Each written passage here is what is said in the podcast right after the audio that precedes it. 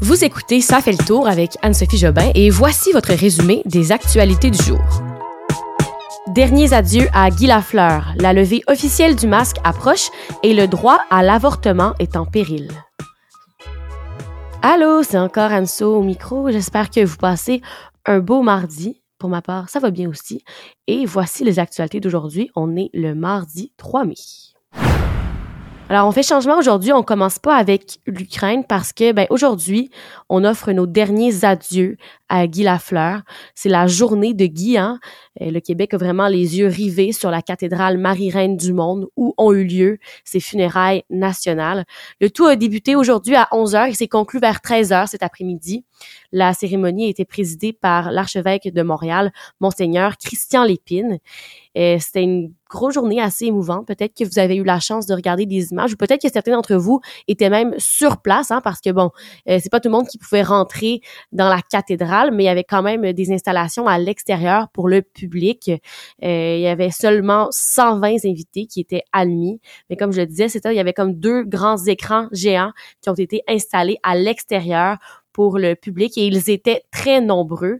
Il y avait aussi beaucoup de dignitaires, de politiciens, de hockeyeurs actuels et retraités qui étaient présents. Entre autres, il y avait François Legault, Justin Trudeau, Jean Charest, euh, et comme je disais, des anciens coéquipiers de Guy Lafleur comme Serge Savard, Patrick Roy et Yvan Cournoyer qui ont joué avec lui au hockey pendant plusieurs années euh, au sein du Canadien de Montréal. Il y a un témoignage touchant qui a retenu mon attention aujourd'hui et c'est celui de Martin Lafleur, le fils de Guy, qui a dit que son père était fier de sa famille toute sa vie et même dans les moments difficiles qu'ils ont traversés, je le cite, son père était toujours derrière eux, les rassurait pour leurs gestes avec des bons mots. Donc un bon papa autant euh, pour toute sa famille, autant pour lui là Martin qui a témoigné mais vraiment le, le fils du démon blond était très très ému et c'était un beau témoignage. Et laissez-moi aussi vous parler de la performance de Ginette Renault, qui était la chanteuse préférée de Guy Lafleur. Elle a vraiment fait vibrer la cathédrale là, en, en interprétant la chanson L'essentiel. C'était un moment très émouvant. Et les gens sont sortis bouleversés de la cathédrale et euh, bien émus, bien sûr, parce que c'était un, beau moment des funérailles nationales qui ont marqué le Québec. C'est le dernier hommage pour le démon blond et on, on l'oubliera jamais, je crois. Hein. Ça, je pense qu'on peut se dire. Même des gens comme moi qui euh, n'ont pas connu Guy Lafleur parce que ben, je suis un peu trop jeune pour l'avoir vu jouer. On le connaît, puis il nous a tous marqués. Et euh, je vais utiliser la citation du jour, la citation de papa, pour conclure ce segment. La voici. Il est difficile de dire adieu lorsqu'on veut rester, compliqué de rire lorsqu'on veut pleurer, mais le plus terrible est de devoir oublier lorsqu'on veut aimer. Donc la citation du jour et aussi je vous laisse sur cette chanson pour cette nouvelle là, là qui m'a touchée lorsque je l'ai entendue hier, c'est Rémi Tremblay qui est un musicien, producteur, compositeur et arrangeur qui a écrit les paroles de cette reprise du Temps des fleurs. On finit cette nouvelle avec ça.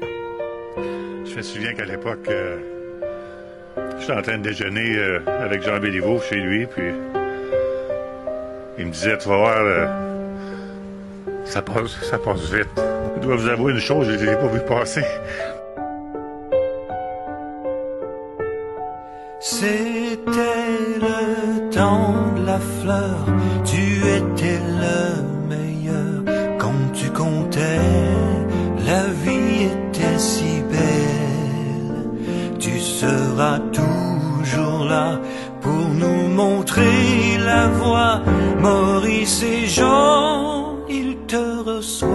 ciel. Je pense qu'on doit, on doit tous avoir des rêves.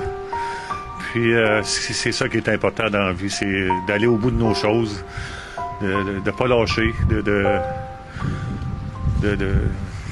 d'avoir euh, toujours l'espoir euh, à ce qu'on trouve une solution, quel que soit le, problème. Puis c'est ça qui est important. Encore une fois, un gros merci à Guy Lafleur pour euh, ces beaux moments. Maintenant, je vous parle d'une nouvelle qui va possiblement, euh, pour plusieurs, vous faire sourire. La fin du masque. Ça, c'est une information qui a été révélée euh, tout d'abord par les médias de Québécois et ensuite la presse et d'autres médias ont aussi confirmé la nouvelle. Alors oui, c'est bel et bien vrai. La santé publique va confirmer demain, mercredi, que les masques tomberont officiellement le 14 mai dans les lieux publics au Québec. Il y aura cependant là, des exceptions comme dans les établissements de santé et dans les transports en commun où vous devrez toujours porter votre masque. Il sera aussi exigé de le porter pour ceux qui sont en isolement, hein, donc ils font cinq jours d'isolement euh, à la maison. Ensuite, le cinq jours suivant, bien, on, demande aux gens de, de porter le masque s'ils vont, disons, au travail. Mais sinon, il y aura plus de masque là. Puis on se rappelle que c'est la dernière mesure qui restait au Québec. Donc vraiment, là, on sent que la pandémie est de plus en plus derrière nous. Et euh, la santé publique va quand même continuer de recommander le port du masque dans différentes situations, dans le contexte où les autorités souhaitent que la population apprenne à bien gérer le risque. Bien sûr, la vraie annonce, c'est demain. Il y aura une conférence de presse avec le docteur Luc Boileau, directeur de la santé publique par intérim. L'heure reste à reconfirmer, là, mais voilà, l'ère du masque sera bientôt derrière nous. On s'en va faire un tour en Ukraine. Euh, encore aujourd'hui, c'est vraiment la ville portuaire de Mariupol qui retient notre attention. On parle aujourd'hui d'un puissant assaut contre l'usine d'Azovstal, hein. cette usine à Mariupol où il y a une résistance des civils qui y sont toujours. Pour le moment, selon des informations de sources locales, donc il y aurait eu une attaque. Euh, c'est un commandant adjoint du régiment Azov qui a partagé que deux femmes auraient été tuées lors d'attaques aujourd'hui.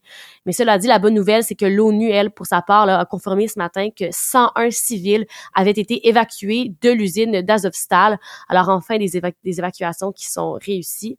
Le maire de Mariupol a confirmé plus tard en matinée que plus de 200 civils étaient toutefois toujours dans les bunkers de l'usine.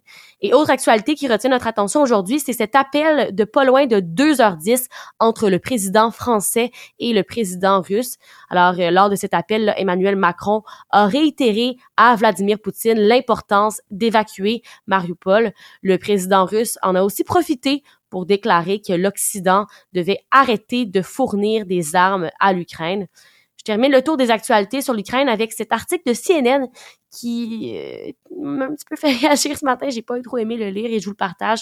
On nous apprend que le président russe Vladimir Poutine pourrait officiellement déclarer la guerre à l'Ukraine dès le 9 mai.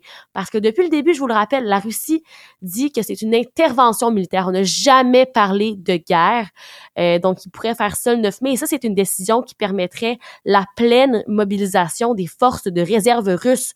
Et là, on sait déjà que les efforts d'invasion continuent de s'affaiblir. Donc, ce serait peut-être une stratégie de la part de Vladimir Poutine. Et ça, c'est vraiment selon les estimations de responsables américains et occidentaux. Donc, ça reste à suivre.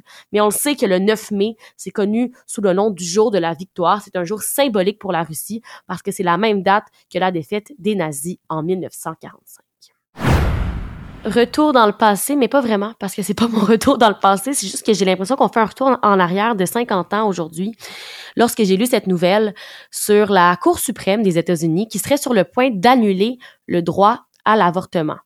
Plus précisément, là, ce serait l'annulation de l'arrêt Roe contre Wade. C'est comme ça qu'on l'appelle. Ça, c'est un jugement historique qui a légalisé euh, en 1973 là, l'avortement dans tout le pays. Donc, c'était maintenant légal de se faire avorter. Parce qu'avant 1973, ce ne l'était pas.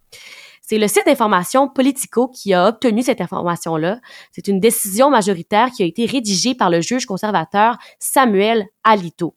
On peut lire là que son projet l'arrêt était totalement euh, infondé depuis le début, selon lui. Il dit que ce projet-là, dans le fond, n'avait pas lieu d'être, mais ça fait quand même 50 ans qu'il est en place. Et si cette conclusion-là est retenue, l'avortement ne serait plus un droit protégé par le fédéral.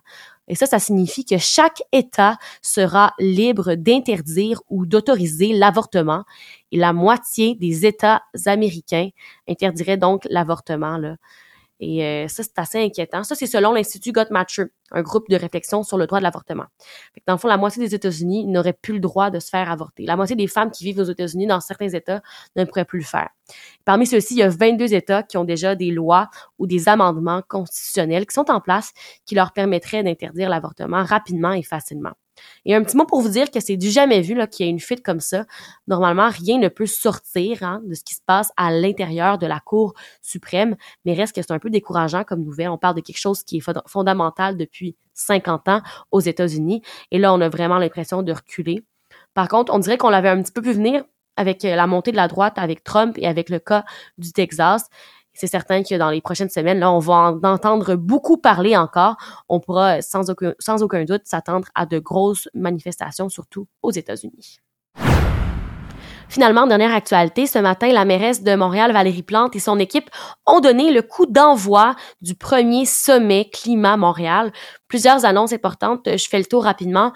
Premièrement, il y a Montréal qui a dit qu'ils vont euh, faire la transition pour des bâtiments montréalais zéro émission dès 2040. Ils vont entre autres travailler avec Hydro-Québec pour la euh, décarbonation des bâtiments de la ville.